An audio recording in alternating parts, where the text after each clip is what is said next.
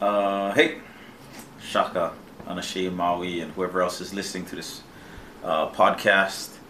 Uh, this is day one of 40 Days with Jesus posts uh, Unashamed Summer Youth Camp 2015. Um, our goal is to post uh, 40 different messages from um, leaders, uh, campers, different people from uh, different churches in hopes that you would gain a better understanding of who God is and uh, that you would develop in, in your um, relationship with Him.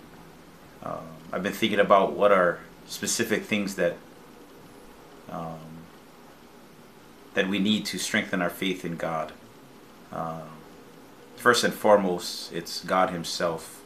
Uh, John chapter 3 says that um, we all need to be born again and uh, that there's a, there's a birthing that happens when we come out of our mother's womb. And then there's a second birthing where we no longer live to satisfy the, the cravings of our flesh and our selfish desires, uh, but rather uh, a desire to satisfy um, God and what He desires. Um, things that He desires for us is uh, to love Him and to love others. Uh, the greatest command love God with all your heart, soul, mind, and strength. It's on our, our camp t shirt, Mark 12, 20, 34. Pretty much says, Love God with all your heart, soul, mind, and strength, and love your neighbor as you love yourself. So, for these next 40 days, uh, I would challenge you to do uh, four things um, one, that you would open and, and close with prayer in your time of devotions, that God would speak to you. You're going to have a lot of different people share their testimony and, and their verse and what it is God put on their heart. Um, so definitely pray that you would uh, be able to hear God in their message, not so much hear them, but but hear what God has to say through them. Um, so I challenge you to pray in the beginning and the end um, uh, of your time with the Lord. Uh, secondly, I would encourage you to, to read uh, the entire verse or uh, the entire chapter of where the verse comes from. So today I'm going to be reading from 1 Samuel 16 7, but I would encourage you to read all of chapter 16.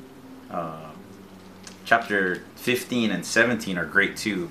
It talks about the 1 Samuel uh, 15 talks about the rejection of Saul he was disobedient and, and God rejected him as king. Still loved him, but uh, he wasn't able to be king after that. And then um, the David and Goliath story is in 17. So in between these two chapters is chapter 16, which talks about how God called uh, little boy David and anointed him to be the next king of Israel. So I would encourage you to pray first, uh, read the entire chapter that the verse comes from, um, I would encourage you to uh,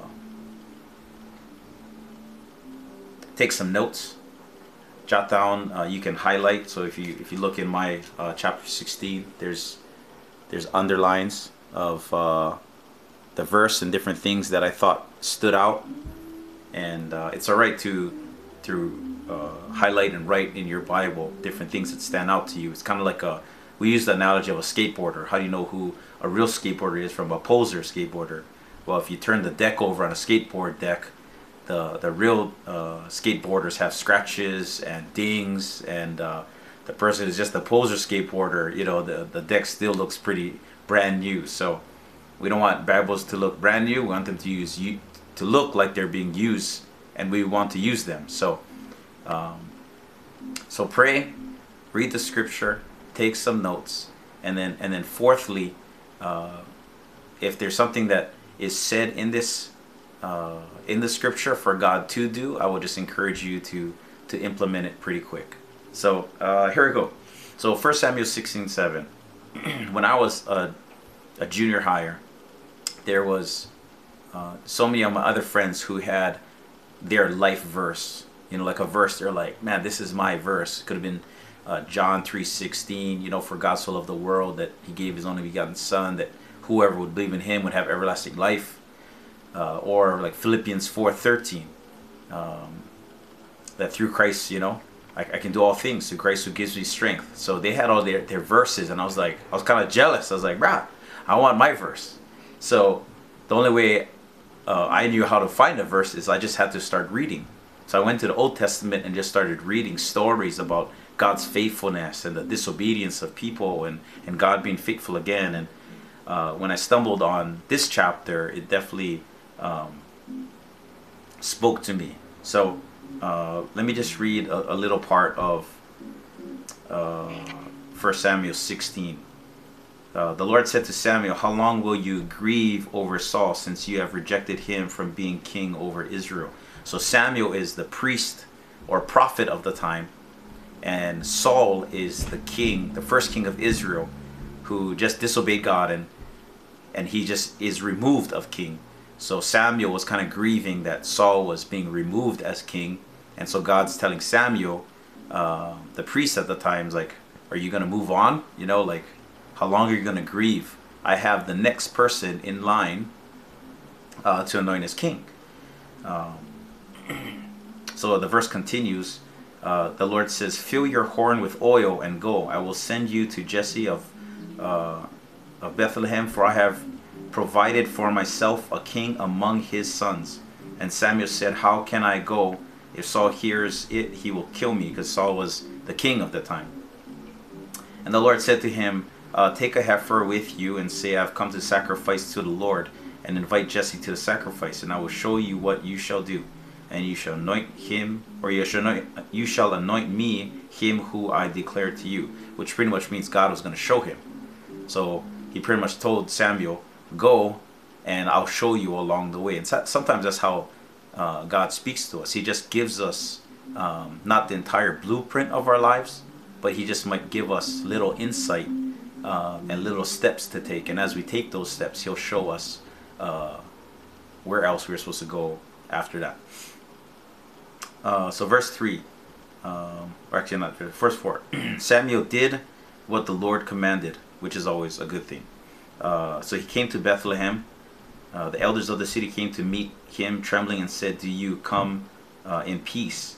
And and said, uh, "Peace, uh, in peace, I have come to sacrifice to the Lord. Consecrate yourselves and come with me to the sacrifice." And he consecrated Jesse and his sons and invited them to the sacrifice. So verse six, when they came, he, Samuel, looked at Eliab, the first son of Jesse, and he said, Surely the Lord's anointed is before him.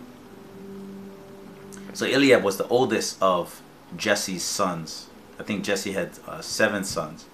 And uh, he was, uh, scripture says that his, his appearance uh, kind of got, got the attention of, of Samuel. Like he looked like the king's part. He probably was tall and, and handsome and, and he looked probably pretty strong being the oldest brother. He probably walked around with a little bit of confidence. And Samuel looked at that and was like, guarantee this guy uh, looks the part because all Samuel knew of the time was how the other kings looked in the area. So he was thinking, oh man, this, this kid looks just like some of the other kings that I've seen. So verse 7, this is the verse that uh, has been my verse uh, ever since I was a middle schooler. Um, so, verse 7 But the Lord said to Samuel, Do not look on his appearance or his height uh, of stature, because I have rejected him. The Lord sees not as man sees. Man looks at the outward appearance, but the Lord looks on the heart. And so that's pretty much my that's been my life verse. When I first came to that verse, I was in I was in junior high uh, I wasn't nearly as good looking as I am now. uh, I was chubby. I wasn't a follower, but I definitely wasn't the cool kid.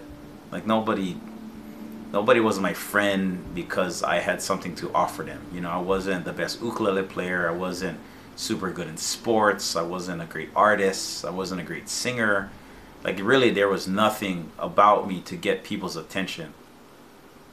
And so when I came to this verse, and I, and I still remember, uh, I still remember like it was yesterday, when I read this verse, I remember thinking to myself, not many people get me in this world, but this verse reminded me that God understands who I am.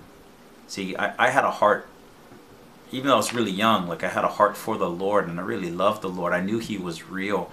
I, I knew He had a plan for me. I knew God uh, would come and, and speak to me, not necessarily audibly, but I just knew God's presence was always around. And and no, I don't feel I don't think anybody else knew that. You know, I would walk to school and daydream, but not daydream, but I, I, I would just be praying. You know, but it's almost like daydreaming. I just be walking and, and talking with God, and and nobody else really knew that. And so when I came to this verse, it underst- like I uh, uh, it helped me to understand that God looks at the things that really matter. Man looks at the outward appearance, but the Lord looks at my heart. God wasn't looking at how how I looked or how talented I was or maybe uh, what a failure I was. Um, God looked past all those things and he and he saw uh, in me his very spirit because uh, by that time I had already been a believer I, I, had already given my life to Christ and and he saw that I had I had a genuine authentic love for him like I knew he was real and uh, and and even from a young age I really desired to to live for God even nobody else knew who I was I wasn't a pastor yet. I wasn't a coach yet. I wasn't even really playing any sports yet. There was really nothing about me that would get people's attention. And uh, so the fact that God understood who I was just made all the difference. Uh, so I hope this encourages you. Uh,